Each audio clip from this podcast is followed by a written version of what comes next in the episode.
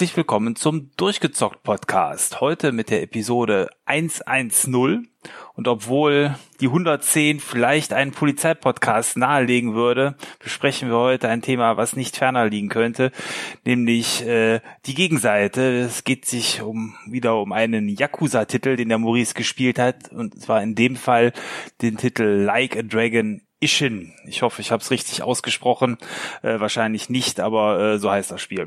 und, äh, und so heißt auch Maurice, unser Mitmoderator. Hallo Maurice. hallo Thomas, hallo liebe Hörer. Ja, es ist wieder Yakuza-Zeit. Äh, auch wenn die Serie mittlerweile anders heißt. Äh, ich glaube, der Einfachheit bleiben wir äh, vorherst bei Yakuza. Das ist vielleicht gar nicht so schlecht. Genau, genau. Ich hatte am Anfang schon auch zuerst gedacht, das wäre ein anderer Titel der Serie, denn es gab ja schon auch äh, selbst ähm, im, im Game Pass dieses Like a Dragon, das war aber ein anderer Titel, hast du mir eben noch gesagt.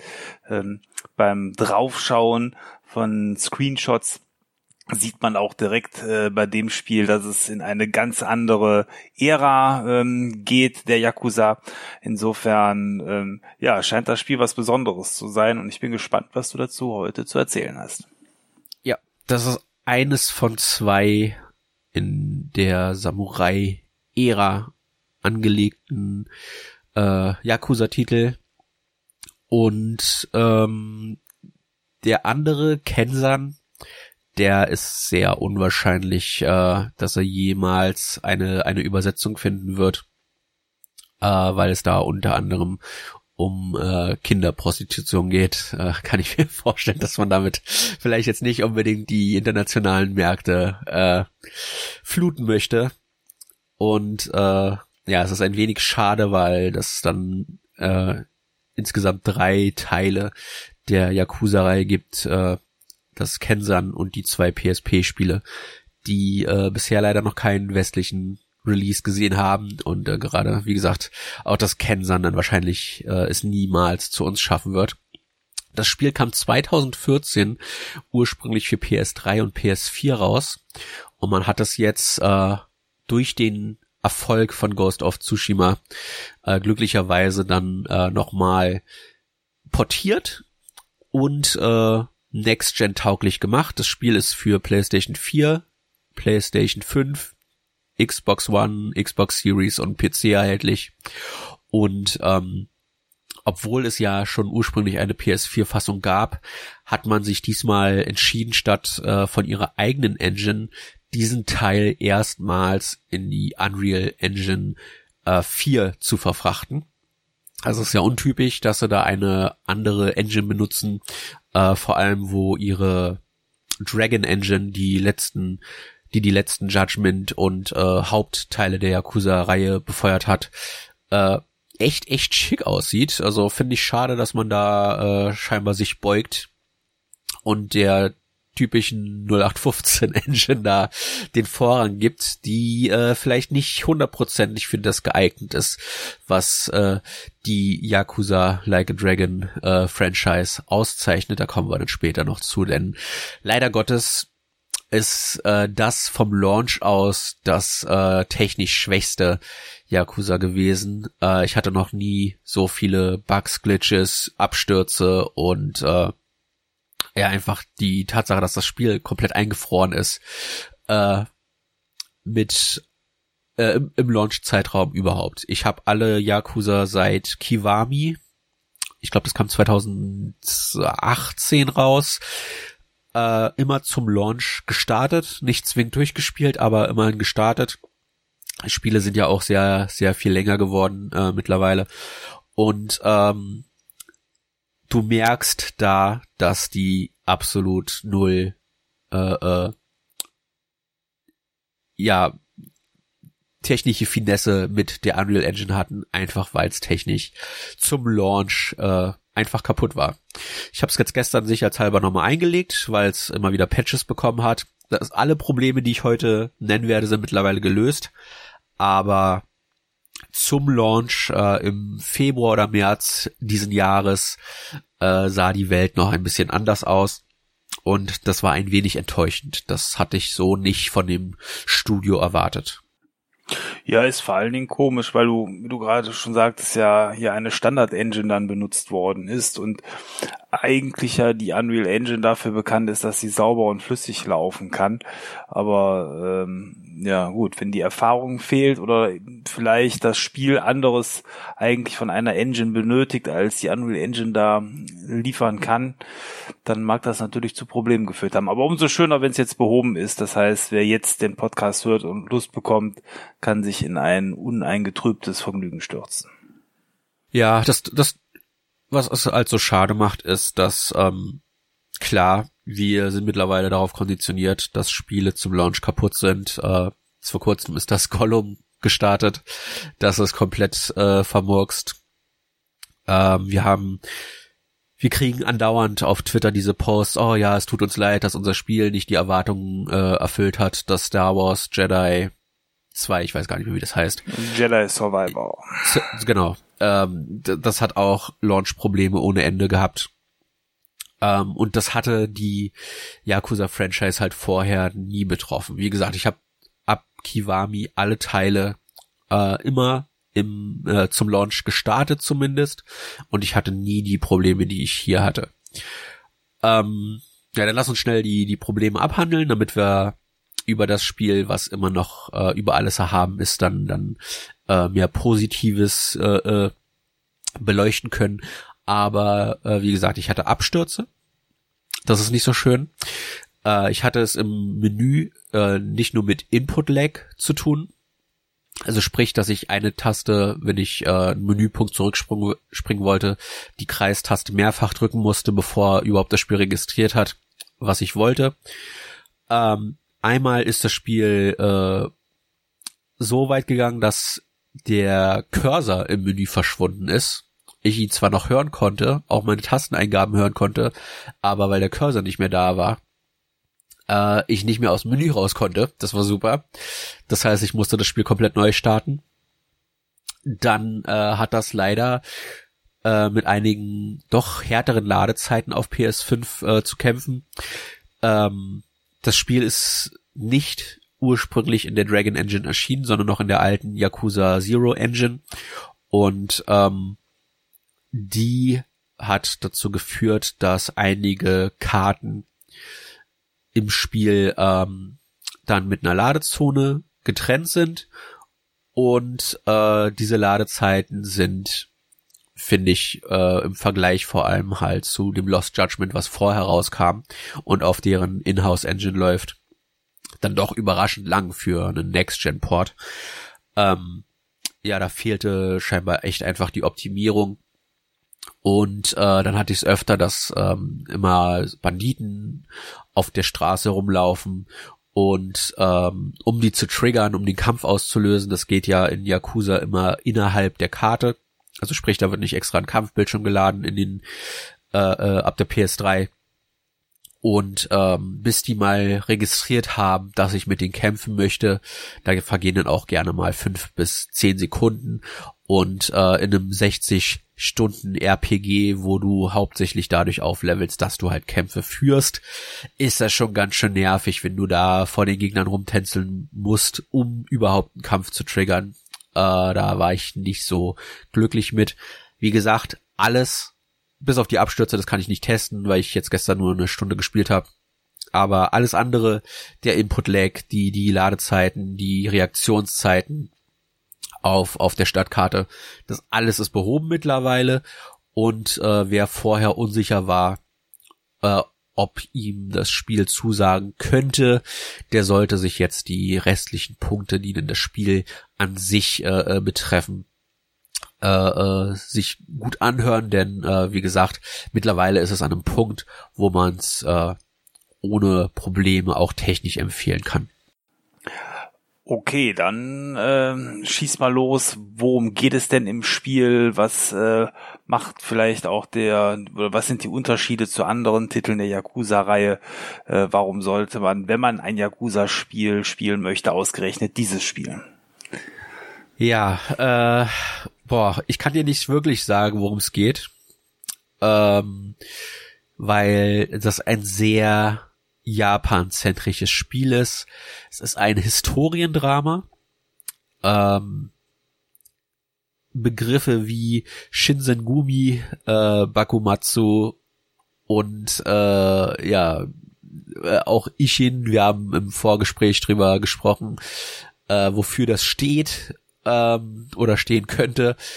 Das ist ein ein japanisches Politdrama. Wir sind in der Zeit, wo äh, ausländische schwarze Schiffe vor die Küste Japans äh, kehren und Japan in einer Art Identitätskrise gefangen ist.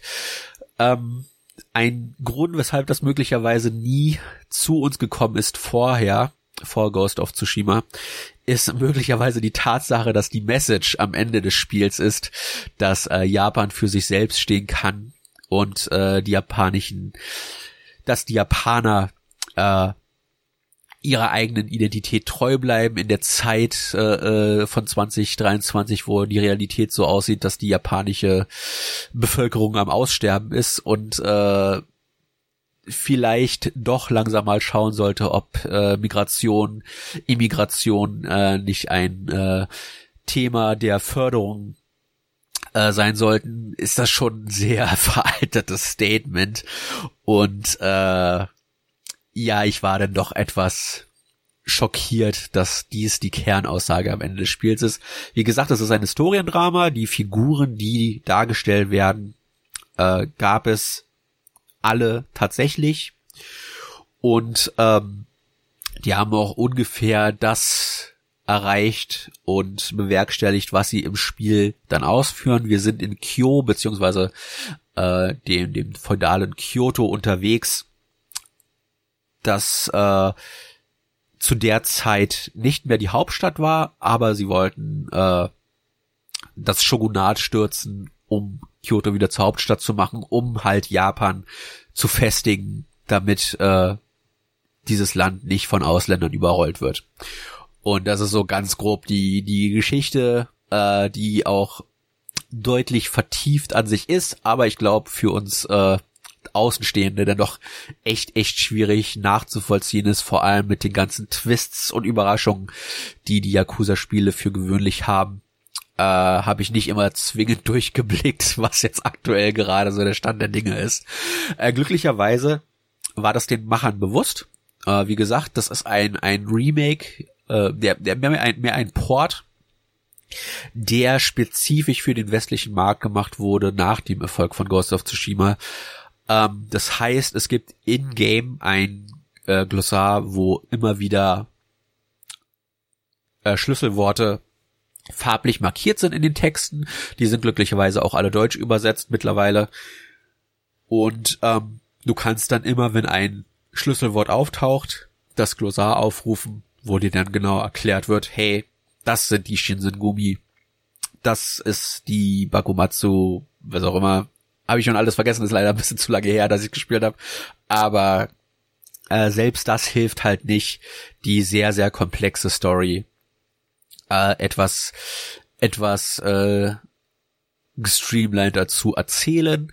Aber gut, ähm, wir sind, ich bin froh als, als Yakuza-Fan, dass das Spiel trotzdem zu uns gekommen ist, denn auch wenn ich nicht alles zwingend verstanden habe, äh, die die emotionalen äh, Begebenheiten der Charaktere ist äh, verständlich genug, dass man da äh, keine Probleme hat, zumindest den den äh, ja den den Gegebenheiten der Figuren zu folgen, weshalb sie so agieren, wie sie agieren. Und ja, äh, wir sind Sakamoto Ryoma, wie gesagt, eine echte historische Figur, die äh, da einige Steine ins Rollen gebracht hat in dieser Ära. Und wir sind eigentlich auf der Suche nach dem Mörder unseres Vaters. Der hat einen sehr, sehr äh, äh, eigenständigen Kampfstil gehabt. Wir sind äh, als als ja verlorener Samurai unterwegs, der seinen seinen Herren sozusagen verloren hat. Und äh, ja, während wir diesen Mörder suchen, entfaltet sich die politische Intrige und äh, ja, führt dann dazu, dass wir am Ende des Spiels Japan vor den Ausländern befreien. äh, ja.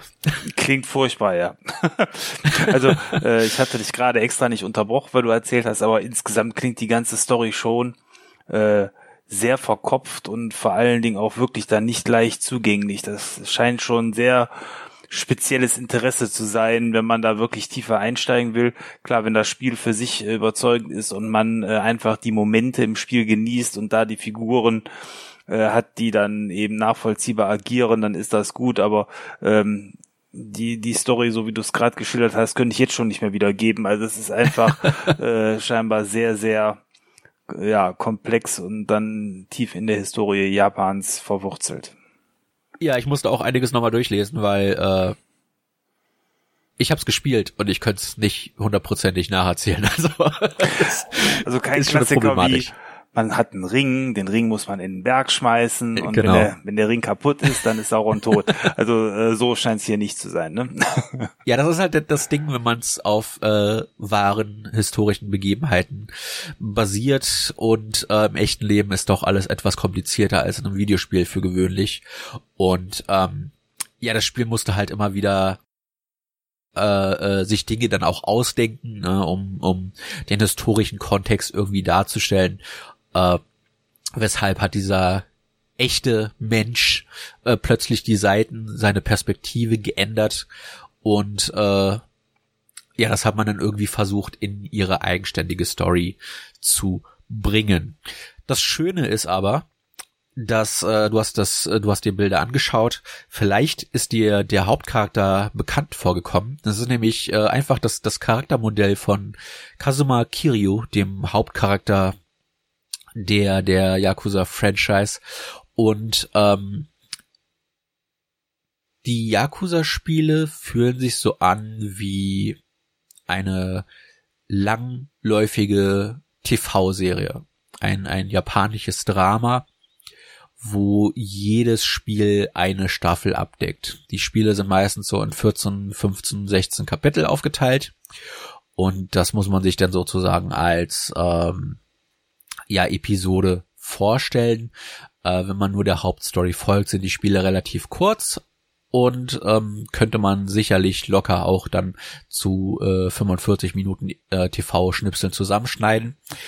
Und hier musst du dir vorstellen, haben wir auch wieder dieselbe Struktur, aber äh, die Schauspieler, also sprich die die Charaktermodelle aus den Yakuza-Teilen, hat man in dieses Historiendrama verfrachtet, als wären sie Schauspieler in einem Spin-off.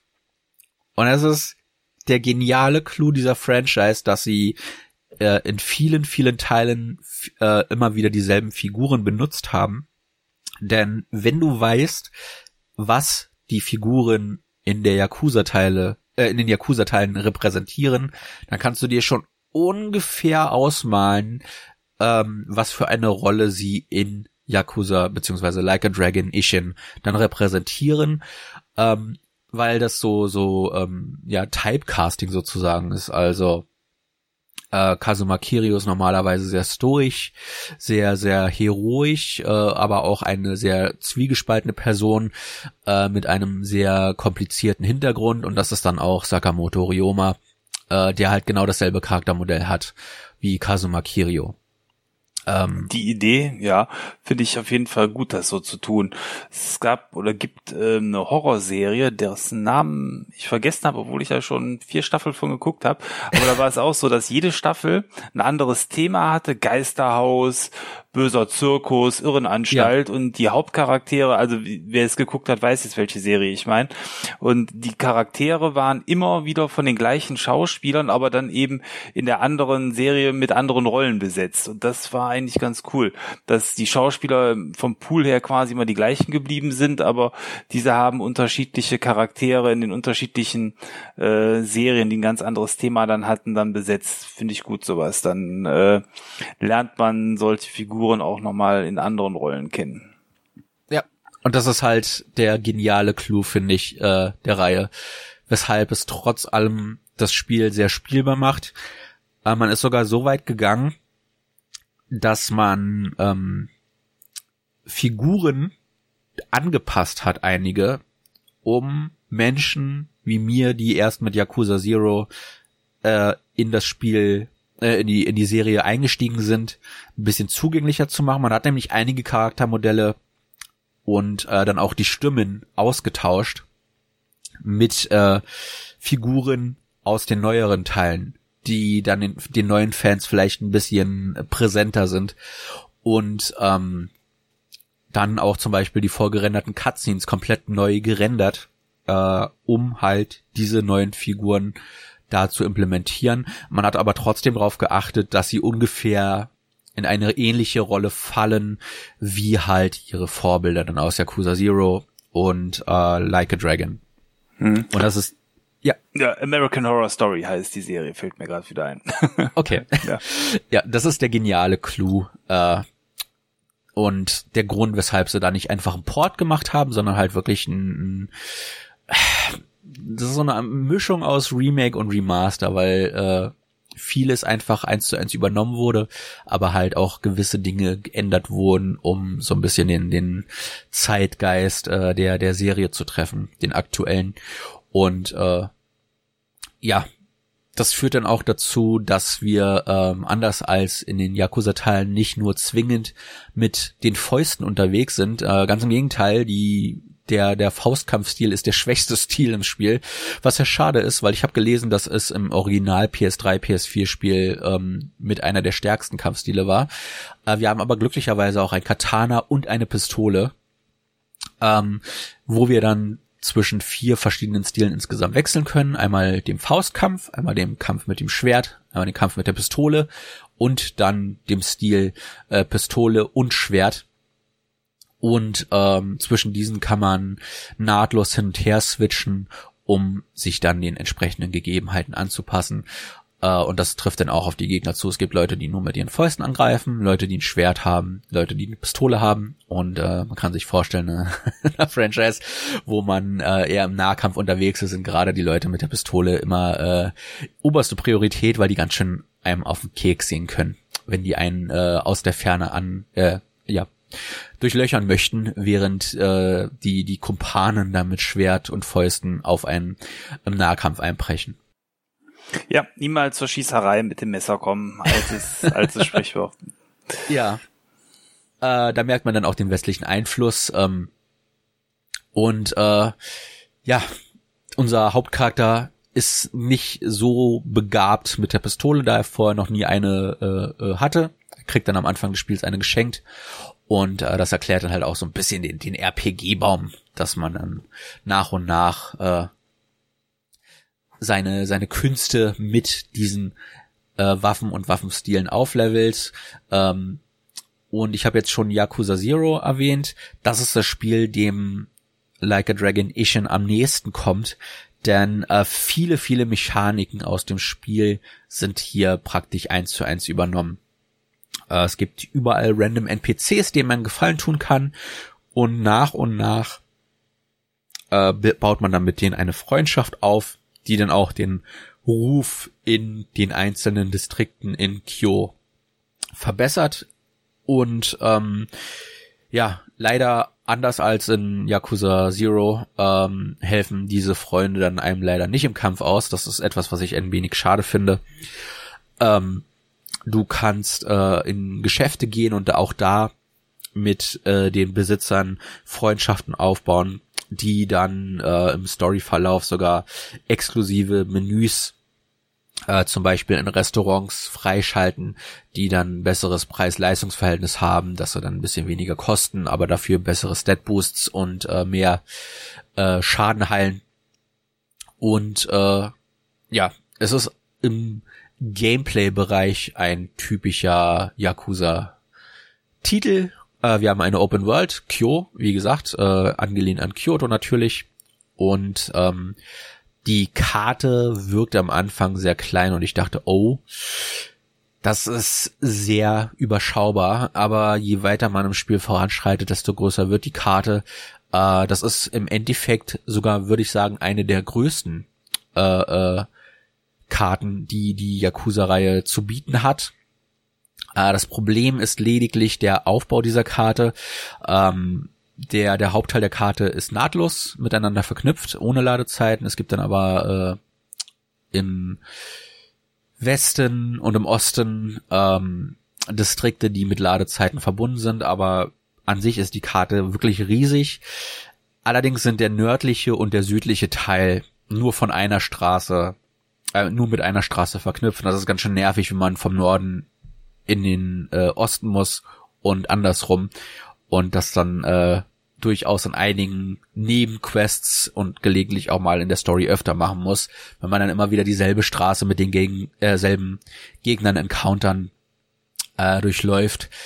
Äh, da hätte man vielleicht beim beim Design ein bisschen ein bisschen mehr sich einfallen lassen können.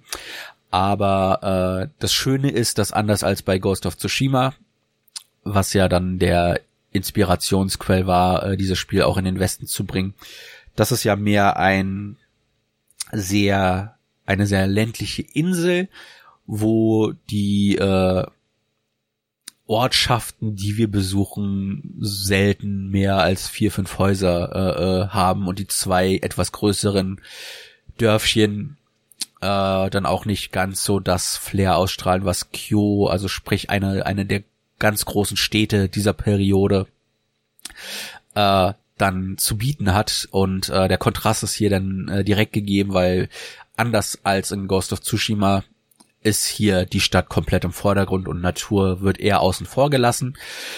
Ähm, es ist wahnsinnig, wahnsinnig attraktiv, äh, mal so eine historisch akkurate japanische feudale Stadt zu sehen.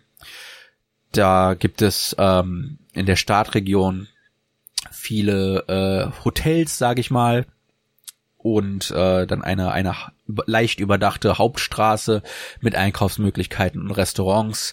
Dann läuft man durch die Slums, wo alles ein bisschen enger zusammengebaut ist und äh, Obdachlose durch die durch die Stadt äh, durch die Straßen ziehen. Gibt es einen äh, abgefackelten Tempel, wo sich dann auch die Obdachlosen der Stadt äh, untergezogen haben. Und äh, dann weiter im Norden ist dann die große Hauptstraße, wo Leute mit Konfetti werfen und überall die äh, sehr, sehr, äh, ja, japanisch äh, typischen großen Schilder, die Geschäfte bewerben, was dann gerade äh, in nächtlichen Szenen sehr spektakulär aussieht, äh, von der Beleuchtung her wenn überall die Lampignons leuchten. Und dann weiter in den Norden geht es in den politischen Distrikt, wo dann äh, die großen, großen Zäune sind, um die äh, politischen Häuser äh, zu bewachen und äh, dann alles mehr geschützt und und äh, ja äh, versteckt zu wirken scheint, weil du nicht über diese Mauern hinwegsehen kannst. Und äh, so hat diese Karte wahnsinnig viele ähm, ja, Identifikationspunkte, wo du wirklich direkt immer weißt, ohne auf die Karte schauen zu müssen, wo du bist, einfach weil jeder Distrikt von Kyo so einzigartig ausgestaltet ist. Mhm. Aber das ist natürlich schön, dass man, gerade wenn man dann auch vielleicht ähm, Ghost of Tsushima gespielt hat, hier dann aber auch was anderes geboten bekommt. Ne, das ist ja dann äh, eine, eine, eine gute Abwechslung und zum anderen äh, wäre es ja auch wirklich schade, wenn es eins zu eins dann das gleiche gewesen wäre. Wobei ja Ghost of Tsushima wahrscheinlich ja dann deutlich später produziert worden ist, auch wenn genau. es jetzt in der Reihenfolge vielleicht anders rausgekommen ist. Ja. Ähm, wie gesagt, die, die Spiele waren in Japan schon länger raus. Ähm, das Kensan war ein PS3 Launch-Titel, will ich behaupten. Das Ishin war ein Übergangstitel zwischen PS3 und PS4. Äh, dieses äh, Remake, Remaster Dingens Kirschens äh, ist dann jetzt aber erst dieses Jahr tatsächlich zu uns gekommen. Und ähm, ja, es freut mich sehr, dass, dass es dann doch endlich seinen Weg zu uns gefunden hat. Es hat auch viele Nebenbeschäftigungen. Äh, man kann in Restaurants aushelfen, man kann äh, passend zur Zeitperiode auch auf Kopfgeldjagd gehen tatsächlich. Äh, es gibt das übliche Glücksspiel und Karaoke. Man kann aber auch äh, einen Bauernhof sich kaufen, und dann dort äh, äh, anbauen, äh, weil man natürlich auch Geld braucht als als äh, herrenloser Samurai. Man kann aber auch sein Spiel, äh, äh sein, sein Glück bei Hahnrennen versuchen Und äh, da gab's zum Launch einen Exploit, der mittlerweile rausgepatcht ist, wo man unendlich viel Kohle gewinnen konnte. Ich habe den nicht benutzt, ich wollte ehrlich sein. Aber äh, ja, all das und mehr ist denn in dieses Spiel gepackt. Das Problem ist, ähm, und da weiß ich nicht, ob die, ob ich die anderen Yakuza-Spiele einfach anders gespielt habe, aber ein Großteil der Nebenbeschäftigungen und auch der Nebenstories ist im ersten Drittel des äh, Spiels bereits zugänglich. Und äh, ich wollte natürlich nichts verpassen, weil es durchaus auch Punkte äh, gibt, wo man dann nicht mehr äh, in bestimmte Bereiche zurückkehren kann in den Yakuza-Spielen. Äh, habe ich natürlich mich dann direkt im ersten Drittel auf alle Sidequests gestürzt, die ich finden konnte. Und äh, war dann überrascht, dass ich äh, bereits nach vier, fünf Kapiteln 96 Prozent aller Nebenaufgaben bewältigt hatte, was äh, sehr ermüdend war. Das äh, Problem hatte ich in den vorherigen Teilen nicht. Da hatte ich das Gefühl immer, dass äh, die Nebenbeschäftigungen und Nebenstories etwas besser über den Verlauf der Geschichte verteilt waren. Ähm, ja, das war leicht ermüdend. Also kann ich nicht zwingend empfehlen, ähm, auch wenn im, im Storyverlauf einmal die Stadt niederbrennt, die ist dann im nächsten Kapitel schon wieder aufgebaut, weil die Leute von, von Kyo äh, so fleißig sind. Ähm, es gibt keinen Punkt, glaube ich, äh, natürlich bis auf das finale Kapitel, wo man zwingend ähm, Nebengeschichten verpassen kann. Also äh, verteilt das ein bisschen besser, als ich es gemacht habe. Mir, mir war das halt einfach nicht bewusst, ne? Weil, wie gesagt, das durchaus äh, schon mal in den Vorgängern vorgekommen ist, dass du dann auf einmal eine, eine Side-Story nicht mehr triggern konntest, wenn du ein Kapitel zu weit vorangeschritten bist. Du sagst, die Leute der Stadt waren fleißig und haben sich schnell wieder aufgebaut. Ich behaupte ja, die Programmierer waren faul und hatten keine Lust, eine weitere Stadt zu bauen, die ähnlich aussieht, aber doch irgendwie im Aufbau äh, begriffen ist. Aber äh, gut, ich habe es nicht gespielt. Aber wahrscheinlich war es das gleiche Grafikset danach, ne? Genau. Ja, ja, ja, okay. Dann würde ich eher der Faulheit der Programmierer als in der Fleißigkeit der Leute begründen. Ach Quatsch, ach Quatsch. ähm, ja, das soll es aber auch zum Spiel schon gewesen sein. Äh, es war schön, einige der älteren Figuren zu sehen. Äh, eine Figur basiert auf Kazuma Kirios äh, eingeschworenem Bruder und der kriegt dann sogar ein, äh, eine eher mit historisch akkurateren Instrumenten dargestellte äh, Version seines Main-Themes, was ziemlich, ziemlich cool ist. Die höre ich aktuell rauf und runter, äh, jetzt auch immer noch, wo ich das Spiel schon durchgespielt habe. Äh, ihr sucht am besten mal auf ähm, Moment, ich such's gerade raus, weil ich wie gesagt in meiner Playlist hab, aber ähm, sucht auf YouTube nach der Like a Dragon Ishin Version von For Whose Sake. Das ist äh, eine sehr sehr schöne Variante des des äh, Themes von Nishiki, dem dem eingeschworenen Bruder, wie gesagt, von Kazuma Kirio. Ähm, die deutsche Übersetzung hat mehr Rechtschreib, Grammatik, aber auch Formatierungsfehler denn je. Ähm, es ist ein bisschen schade, dass äh, Judgment war das erste Spiel, was deutsch übersetzt zu uns kam. Und äh, das hatte die sauberste Übersetzung.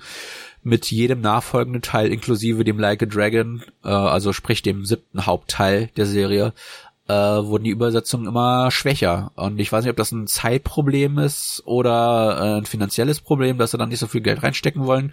Aber äh, es ist schon etwas ärgerlich, wenn du dann dann liest. Ähm, einen, einen Text, der nicht nur äh, Schreib- und Grammatikfehler hat, sondern auch, wie gesagt, Formatierungsfehler. Also sprich, äh, da sollte wahrscheinlich der Text grün sein, aber dann fehlt halt das Wort und du hast stattdessen die Formatierung, wo dann wahrscheinlich irgendein Symbol fehlt, um diese Formatierung abzuschließen und du dann nicht weißt, worauf sich das bezieht, weil da irgendjemand verschlafen hat.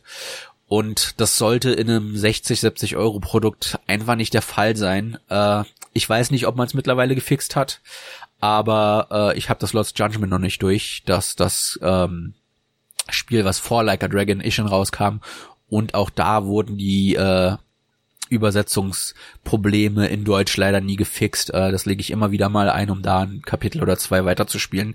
Und ich komme da auch heute noch auf äh, Übersetzungsfehler und das finde ich etwas schade. Also ähm, es macht vielleicht etwas mehr Sinn, das Spiel dann weiterhin auf Englisch zu spielen. Ähm, weil sie sich mit solchen deutschen Übersetzungen nicht zwingend äh, einen guten Gefallen tun. Hm. Ja, das ist immer schade. Ich meine, ich finde es gut, dass das überhaupt übersetzt wurde, weil ja oftmals dann auch solche Titel nur auf Englisch ähm, dann bei uns erscheinen. Aber nee, das ist natürlich gut, wenn es Deutsch ist, aber wäre natürlich noch schöner, wenn man das Ganze dann auch nochmal irgendwie durch eine Rechtschreibprüfung oder ähnliches gejagt hätte. Naja, so ist das. Ja. Ja, ähm, ich würde es trotzdem empfehlen. Wie gesagt, es hat, es hat seine Schwächen, aber im Großen und Ganzen ist es trotzdem ein weiterer Yakuza-Titel, der einfach die gewohnte Kost bietet, äh, mit einem schönen neuen Schauplatz, mit einer Geschichte, die äh, historisch akkurat, ist vielleicht ein bisschen übertrieben, aber zumindest inspiriert und einige echte, also einige wahre Begebenheiten äh, durchaus auch porträtiert und ähm, ja, vielleicht den ein oder anderen sogar dann dazu inspiriert, äh, auch ein bisschen weiter in diese Periode zu recherchieren, um mehr über Sakamoto Ryoma und äh, seine, seine Erfolge und Misserfolge dann äh, herauszufinden. Ja, ich würde es empfehlen, aber ich kann durchaus auch sehen, ähm, dass durch die technischen Mängel, die es zum Launch hatte, durch die etwas holprige deutsche Übersetzung und äh, auch die Tatsache, dass die Story sehr komplex für einen Außenstehenden ist, ähm, vielleicht nicht allzu attraktiv ist. Da lohnt es sich dann vielleicht eher auf Ende des Jahres zu warten, wenn der nächste Hauptteil der Yakuza-Reihe dann auch wieder im äh, der aktuellen Zeit spielt dann darauf zu warten. Ähm, wer allerdings Interesse an Samurai und generell der Yakuza-Franchise hat, der macht damit nichts verkehrt. Und wie gesagt, mittlerweile ist das auch technisch an einem deutlich besseren Punkt als zum Launch und äh, wäre vielleicht ein schönes Sommerspiel. Ein Sommergemetzel, das hört sich gut an. ja. Sehr, sehr gut, ja. Ja, Sommergemetzel ist aber schon fast ein Stichwort, weil was findet im Sommer meistens auch statt, äh, oder fand zumindest mal statt, die E3.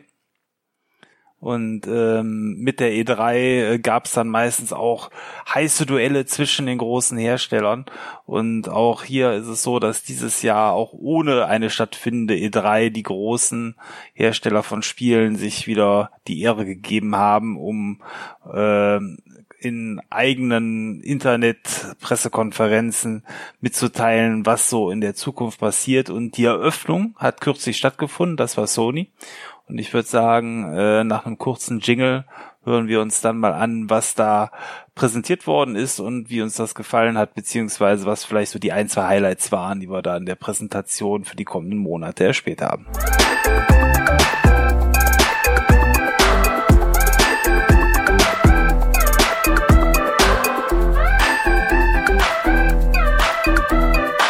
Ja, ich habe jetzt ein wenig äh, mehr gesprochen gehabt als du. Das ist ja bei unseren Schwerpunktfolgen immer der Fall. Deswegen lasse ich dir Folgen. ja, Deswegen lasse ich dir den Vortritt, Thomas. Nenn, nenn uns dein erstes Highlight des PlayStation Showcase 2023. Ja, vielleicht erstmal so die grundsätzliche äh, Stimmung der Präsentation. Ich habe ähm, im Nachgang sind jetzt äh, vier, fünf Tage vergangen, seitdem die Präsentation war, auch noch einiges gelesen. Insgesamt ist äh, die Sony-Pressekonferenz im Netz, zumindest bei dem, was ich gesehen habe, nicht so gut weggekommen. Ähm, es gab viel Kritik, es wurde viel mehr erwartet. Ähm, ich selber kann jetzt erstmal nur sagen, es war fast anderthalb Stunden Programm, was äh, in Deutschland um 22 Uhr gestartet ist und ohne großes Gelaber, ohne Entwicklerinterviews, ohne viel Selbstbeweihräucherung hat man uns fast eben anderthalb Stunden lang ein Spiel nach dem anderen präsentiert. Und ich habe, ohne sie jetzt gezählt zu haben, aber anderthalb DIN A4 Seiten äh, handschriftlich vollgeschrieben mit Titeln. Es werden also gut bestimmt 25, äh, 30 Titel gewesen sein, die dort gezeigt worden sind.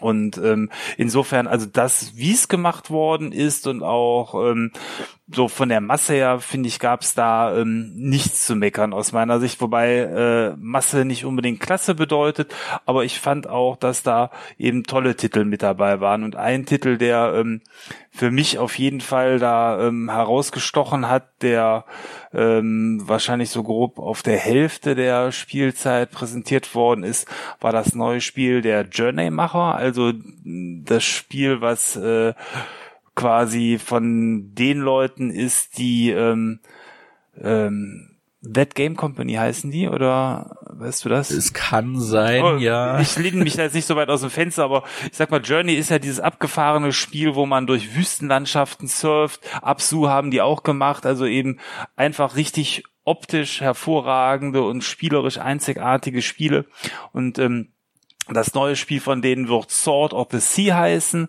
und schon beim Angucken hat man direkt gemerkt, das ist ein besonderes Spiel. Es geht so in die Richtung und als es dann hieß, es ist von den Journey-Machern, war es dann auch für mich äh, klar, ja, das passt wie die Faust aufs Auge und es wirkte auf mich wie eine Mischung aus äh, Journey und Absu. Also das heißt, man hat Wüstenbereiche und Wasserbereiche gesehen und ich bin echt gespannt und freue mich darauf. Es wird sicherlich äh, kein 40 Stunden Kracherspiel sein, sondern eher wieder was Nettes, Kleines mit tollen Ideen, fantastischer Grafik und einer schönen Welt zum Abtauchen, wo man mal ein paar Stunden verbringen kann.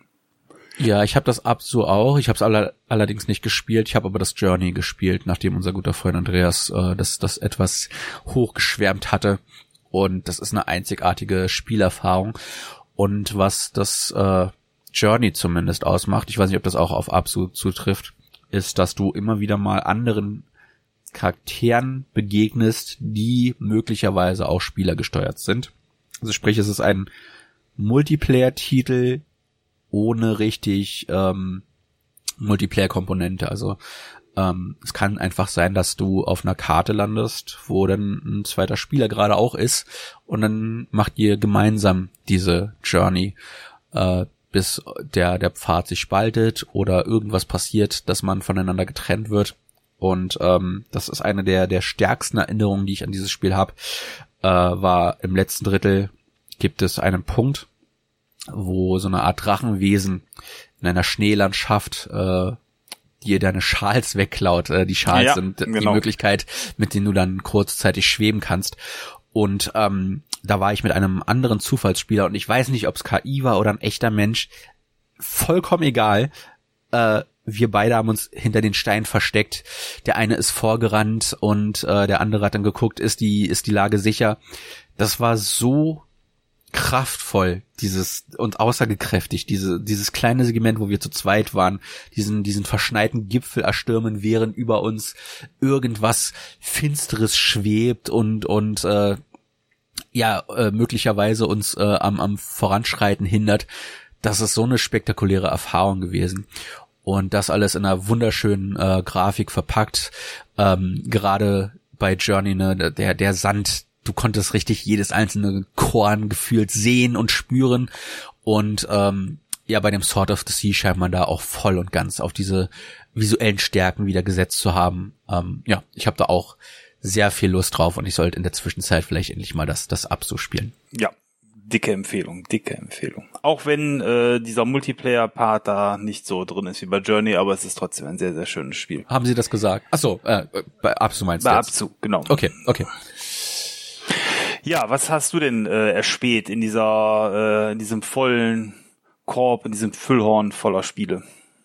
Ja, ähm, erstmal meine allgemeine Meinung. Ich teile tatsächlich eher die Meinung des Internets. Ich bin etwas enttäuscht rausgegangen aus dieser Show. Ähm, was daran liegt, dass viel Third-Party-Krams gezeigt wurde und dass sie etwas gemacht haben, was sie in den letzten Jahren eigentlich oft vermieden haben. Äh, sie haben nämlich CG-Trailer haufenweise gezeigt. Das ist etwas, ähm, womit Sony zum Launch der PS3 massivst aufs Näschen gefallen ist und seitdem eigentlich ähm, sich deutlich verbessert hat. Der God of War Reveal, der Spider-Man Reveal, Ratchet und Clank. Normalerweise zeigen sie ihre Premiertitel immer mit einer fetten Gameplay-Präsentation. Und das hatten wir dieses Mal nur einmal mit Spider-Man, da kommen wir dann am Ende drauf zu sprechen. Und ähm, gepaart war diese Kritik mit der Tatsache, dass zig Multiplayer-Shooter angekündigt wurden.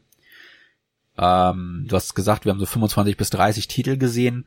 Wenn davon ein gutes Viertel, wenn nicht sogar ein Drittel der 0815 Shooter des Tages gezeigt wird und das absolut nicht der Grund ist, weshalb ich meine Playstation gekauft habe, dann kann ich absolut verstehen, weshalb die Leute enttäuscht sind. Ich habe ja auch während der Präsentation gesagt, ehrlich gesagt, ich bin da enttäuscht rausgegangen. Und äh, das soll aber nicht heißen, dass es nicht trotzdem ein paar Überraschungen gab, äh, die mich dann doch sehr gefreut haben. Und das waren dann so meine Highlights äh, dieser dieses Showcases. Und das ist zum einen die große Rückkehr von Metal Gear Solid. Äh, zum einen haben sie ein Snake Eater Remake angekündigt. Das freut mich natürlich, wo Snake Eater doch mein Lieblingsteil ist. Aber das war auch nur ein CG-Trailer, von daher pa, weg damit. Äh, sie haben aber auch die Metal Gear Solid Master Collection Volume 1 angekündigt. Ähm, wir hatten in der PlayStation 3 Ära bereits die HD Collection. Die hat allerdings nur den zweiten, dritten und Peace Walker, also den zweiten und dritten Teil abgedeckt und Peace Walker. Diesmal scheinen sie ein bisschen mehr abdecken zu wollen. Äh, wir kriegen mit der Volume 1 das Metal Gear, Metal Gear 2, Metal Gear Solid, Metal Gear Solid 2 und Metal Gear Solid 3, also ein fettes Paket an fünf Spielen und die alle in ihrer Originalform, äh, wie sie damals präsentiert wurden. Also sprich, das Metal Gear Solid 1 ist dann auch in der wunderschönen Pixel-Optik der PlayStation 1 äh, nach wie vor gerendert. Und äh, Metal Gear und Metal Gear 2 bekommen wir in der ursprünglichen MSX-Fassung dann spendiert. Und äh, das alles wird physikalisch und digital Ende des Jahres dann auf den modernen Plattformen verfügbar sein. Und Volume 1 lässt ja schon dann hoffen, dass vielleicht auch endlich Metal Gear Solid 4 von der PlayStation 3 befreit wird. Und das lässt ja auch noch Türen für weitere Spiele wie Metal Gear Rising Revengeance die äh, Portable Ops Teile, Peace Walker natürlich, äh, aber auch einige der Spin-offs wie das Asset zum Beispiel, was äh, nie die PSP verlassen hat und vielleicht sogar den Gameboy Teil Ghost Babel, äh, der eine echte Rarität mittlerweile ist. Äh, es wäre sehr cool, wenn diese Spiele der breiten Masse nochmal verfügbar gemacht würden und das äh, durch die Master Collection dann eine eine äh, ja moderne Möglichkeit den neuen Fans und alten Fans geboten wird, diese klassische Spielreihe dann auch auf modernen Geräten vollständig erleben zu können. Ja, ähm, ich habe mir noch ein zweites Spiel rausgesucht aus äh, dieser Masse, keins der ganz offensichtlichen, sondern eins der vielleicht kleineren Titel, was mich aber umso mehr ähm, fasziniert hat, gerade von der Technik her. Das Spiel heißt Teardown. Es geht sich in dem Spiel darum, dass die ganze Umgebung in Voxeltechnik gebaut ist und ähm, das beinhaltet natürlich, dass es nicht super gut aussieht unter den Aspekten, wie man vielleicht etwas von einer Unreal Engine erwarten würde. Aber es sieht zumindest deutlich besser als in Minecraft aus. Also der Charme der ähm, Voxel äh, ist so, dass äh, die Objekte schon sehr, sehr klar erkennbar sind, aber es hat halt immer noch diesen Voxel-Look und keine äh, super High-End-Grafik. Der Clou ist aber, dass man alles einreißen kann und deswegen auch der Name des Spiels Teardown. Äh, man kann sich überall durchschießen, alles kaputt machen und ähm, ich kann noch nicht mal sagen, was man in dem Spiel machen muss. Ist das ein Multiplayer-Shooter gewesen? Ist es eine Vier-Spieler-Erfahrung oder ich irgendwas? Ich habe keine Ahnung. Also Egal, man konnte möglicherweise ist es einfach nur ein Zerstörungssimulator. man, man konnte Sachen kaputt machen. Hey, was braucht man mehr? Und äh, das war auf jeden Fall das, was äh, mich von der Technik her äh, angesprochen hat. Es sah witzig aus und ähm, ich bin gespannt, was das Spiel äh, am Ende so bringen wird. Ähm, ja, äh, das ist auf jeden Fall, war für mich neu und eines der Überraschungsspiele der Präsentation. Ja, ich habe auch keine Ahnung, um was es an sich wirklich geht, aber äh, Voxel sind ja im gröbsten Sinne einfach 3D-Pixel und die Zerstörung, die man gezeigt bekommen hat, äh, lässt wirklich jeden einzelnen dieser 3D-Pixel äh, zu Staub zerfallen. Also man kann da wirklich jeden einzelnen Pixel aus den Wänden, aus den Fahrzeugen und was dann noch alles dargestellt wird, äh, reißen. Und das sah sau cool aus. Ja. Vielleicht noch eine Ergänzung. Ähm, anders als in anderen Voxelspielen, die ich gesehen habe, wo man ähm, quasi einfach Löcher dann in irgendwas reinmachen konnte, hatten hier die Objekte trotzdem aber auch eine Physik. Das ja. heißt, wenn man in einen Turm unten ein Loch reinschießt, dann wird er einstürzen, anstatt dass da nur ein Loch drin ist. Und das äh, fand ich dann eben, das ist der große Unterschied zu anderen Spielen in der Art, die es bisher schon so gab. Ja. Und ähm, ich weiß, dass es eine Demo von diesem, diesem ähm, Warehouse-Level auf dem PC schon länger gibt. Ich bin mir aber nicht sicher, ob dann auch irgendwann mal das, das vollständige Spiel rauskam auf dem PC auch. Aber äh, auf jeden Fall findet das jetzt seinen Weg auch auf die Konsolen. Und äh, ja, das ist auch mal schön, dass die stärkere Hardware nicht zwingend immer nur in das Typische gesteckt wird, ne? Also was man ja vermutet in schönere Grafik, sondern mal in das, was vielleicht die CPU ein bisschen mehr fordert, sprich äh, Physik, und und äh, ja, dass alles in Echtzeit berechnet wird, weil du ja wie gesagt alles in Echtzeit auch zerstören kannst. Genau, genau. Ja. ja, was hast du noch Schönes gefunden? Mein zweites Highlight vor Spider-Man. Es gab ein paar mehr Spiele, äh, die man durchaus mal anschneiden könnte, aber äh, mein zweites Highlight war Granblue Fantasy Relink. Das ist ein Spiel, was schon sehr lange in Entwicklung ist, ursprünglich sogar mal von Platinum Games entwickelt wurde, äh, mittlerweile aber von Cygames äh, selbst entwickelt wird. Cygames, das sind die Macher von Granblue Fantasy.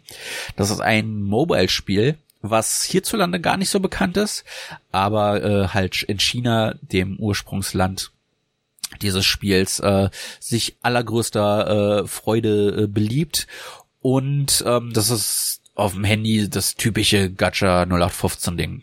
Äh, schaltest neue Charaktere frei, bezahl Geld, um coolere Varianten der Charaktere äh, äh, freizuschalten, die dann auch stärker sind als die normalen Varianten und so weiter und so fort.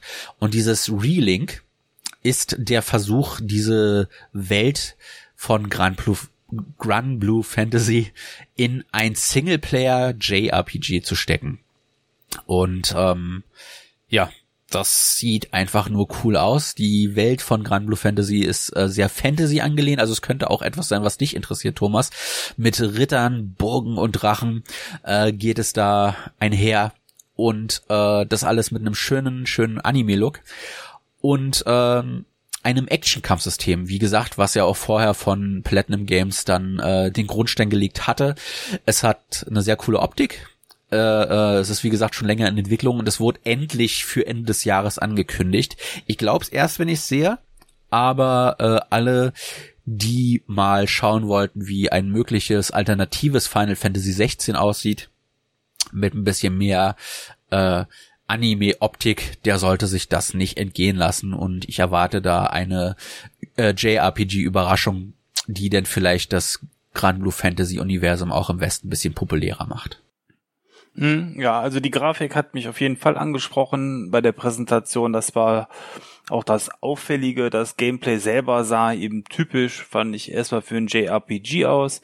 Ähm, Insofern ja, äh, ich bin durchaus auch gespannt, was da kommt. Ähm, es müsste für mich, damit ich Spiel aber auch eine richtig gute Story mit dabei äh, oder mit dabei sein, was mich dann ähnlich wie vielleicht bei einem ähm, ja, was habe ich da zuletzt gespielt? Hier äh, dieses äh, von Studio Ghibli äh, Nino Kuni? Nino Kuni, genau, wo einfach eben dementsprechend dann so auch die, die, die Story einen dann so ein bisschen mit reinzieht. Ähm, die Optik selber reicht da nämlich nicht, habe ich festgestellt. Dragon Age, nee, Dragon Quest 8 habe ich probiert. Ähm, das habe ich auch nur angespielt. Das hat mich leider nicht bei der Stange halten können, ja. Na gut, aber ähm, ich bin gespannt. Ein neues Franchise ist immer äh, etwas Spannendes. Insofern mal gucken, was da kommt. Ja, auf jeden Fall. Aber genug von neuen Franchises. Zurück zum guten alten. Genau. Der Elefant steht noch im Raum. Wir wollen ihn herauslassen. Äh, Spider-Man 2 ist äh, richtig fett präsentiert worden. Ähm, ist der erste richtige PS5-Titel aus der Spider-Man-Serie. Das Miles Morales war ja schon äh, Cross-Gen und hat schon einige Features mitgebracht, die die Grafik verbessert haben. Aber ähm, dieser Titel jetzt äh, setzt an vielen Punkten an und ist damit dann PS5 exklusiv. Ähm, ich habe im Vorfeld mich gar nicht so damit beschäftigt, was das Spiel an Features mitbringt und man hat schon einiges gezeigt, ne? Ja. Ähm, wir wussten, dass Venom auftaucht. Das hatten sie im ursprünglichen Teaser gezeigt. Aber wir haben zwei weitere äh, Gegner präsentiert bekommen, nämlich Craven the Hunter und ähm, den Lizard, den man aus dem Amazing Spider-Man Film vielleicht kennt. Äh, die sind in dem Gameplay-Trailer aufgetaucht. Äh, der Craven der Hunter hat Jagd gemacht auf den Lizard und äh, ja, Spider-Man hat das irgendwie versucht zu verhindern. Allerdings äh, eher schlecht als recht, weil äh, Spider-Man von dem Venom, also von dem Symbiotenanzug, ähm, befallen war, was ihm aber auch coole, spektakuläre neue äh, Fähigkeiten und äh, Angriffe äh, ermöglicht, die allerdings auch deutlich aggressiver ist, äh, sind, als man das normalerweise von Spidey kennt, der ja eher die freundliche Spinne aus der Nachbarschaft ist. Hm. Und ähm, sie haben schon einige neue Gameplay-Aspekte auch gezeigt. Es wird ein Wingsuit geben, mit dem man durch die Stadt fliegen kann. Man wird also nicht mehr nur hangeln, sondern auch große Strecken fliegen können. Das sah äh, sehr, sehr interessant aus. Ähm, überhaupt ist das Areal der Stadt stark erweitert worden. Äh, Manhattan war ja bisher immer die Insel, auf der man sich bewegt hat. Und äh, du hattest schon ähm, gesagt, ich glaube Queens hast du erkannt, wäre der neue Ortsteil der. Genau, sie haben gesagt äh, Queens und Brooklyn, also sprich die südöstliche Seite von New York City, was wir normalerweise als New York City empfinden, wird dann hinzugefügt. Äh, sprich, wir werden auch Manhattan Island endlich verlassen können, weil ich weiß nicht wieso alle Spider-Man-Teile in Manhattan spielen, wahrscheinlich wegen den Hochhäusern. Genau, aber, wegen der Fortbewegung. Ähm, ich glaube, das braucht diesen Wingsuit, um sich vernünftig in so einer kleinen Stadt dann auch bewegen zu können. Ja.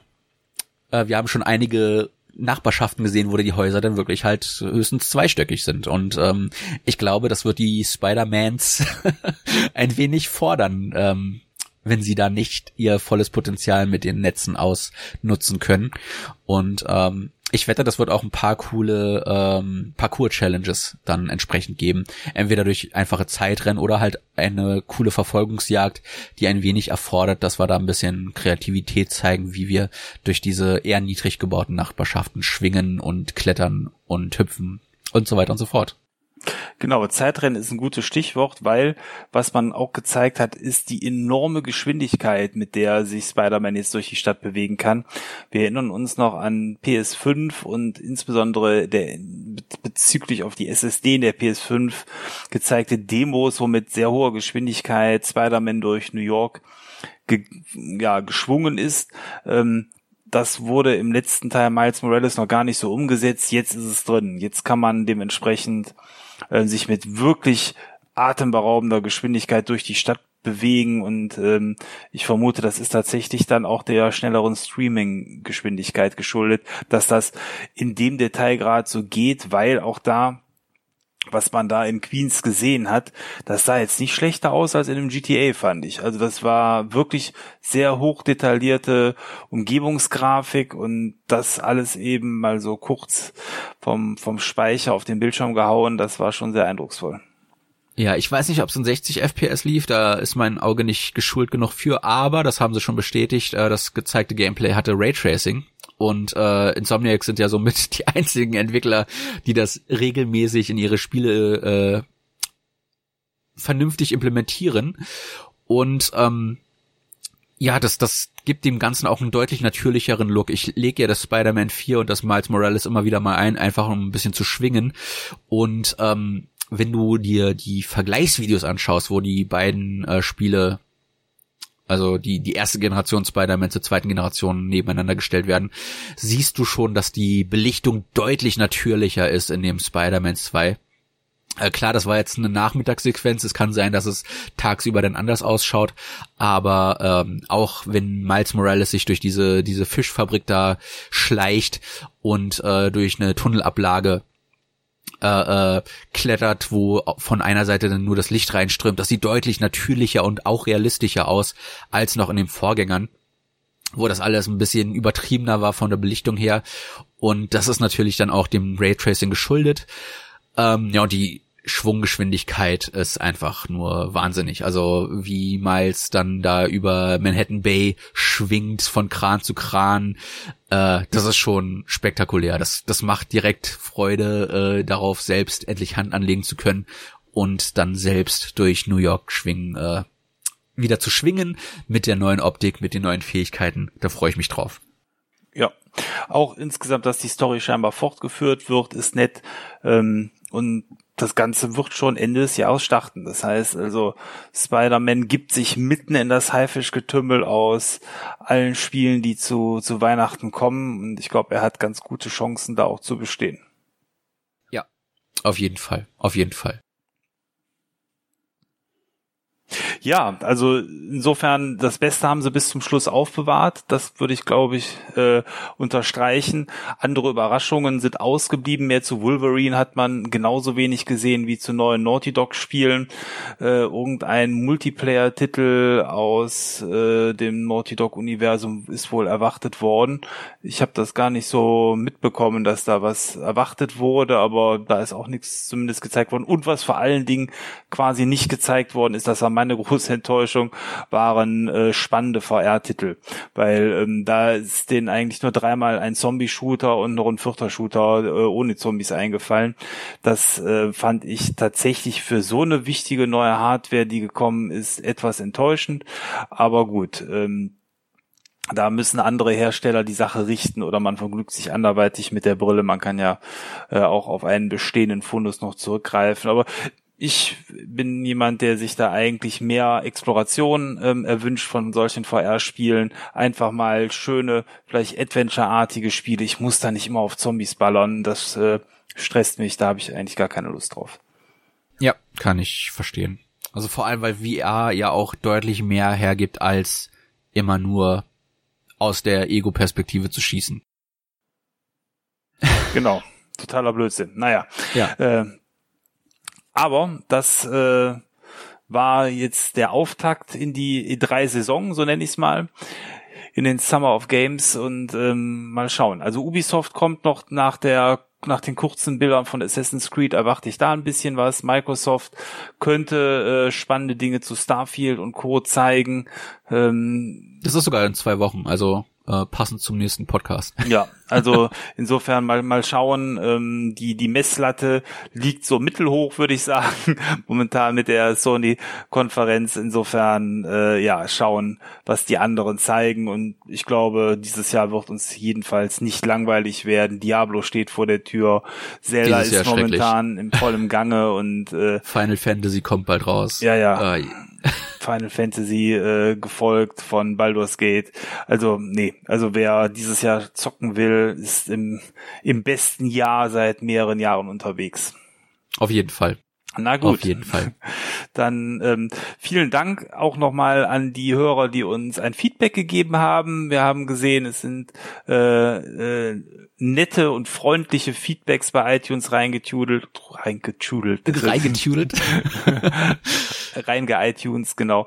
Äh, nee, äh, vielen Dank dafür, dass ihr euch die Zeit für uns genommen habt, uns dort eine Bewertung zu geben. Das war sehr, sehr freundlich. Und ja, dann bleibt mir für heute auch nicht viel mehr zu sagen als vielen Dank fürs Zuhören und bis bald. Ciao, euer Thomas. Ja, auch von mir vielen lieben Dank für das, für das Feedback. Es freut uns natürlich auch, dass einige langjährige Hörer sich dort äh, haben blicken lassen, die uns schon zu Gamer-WG-Zeiten äh, stetig begleitet haben. Das freut uns sehr, dass ihr uns treu bleibt und wir hoffen, euch auch in Zukunft weiterhin gut zu unterhalten. Von daher macht es gut, bis zum nächsten Mal mit einem weiteren spannenden Thema. Euer Maurice.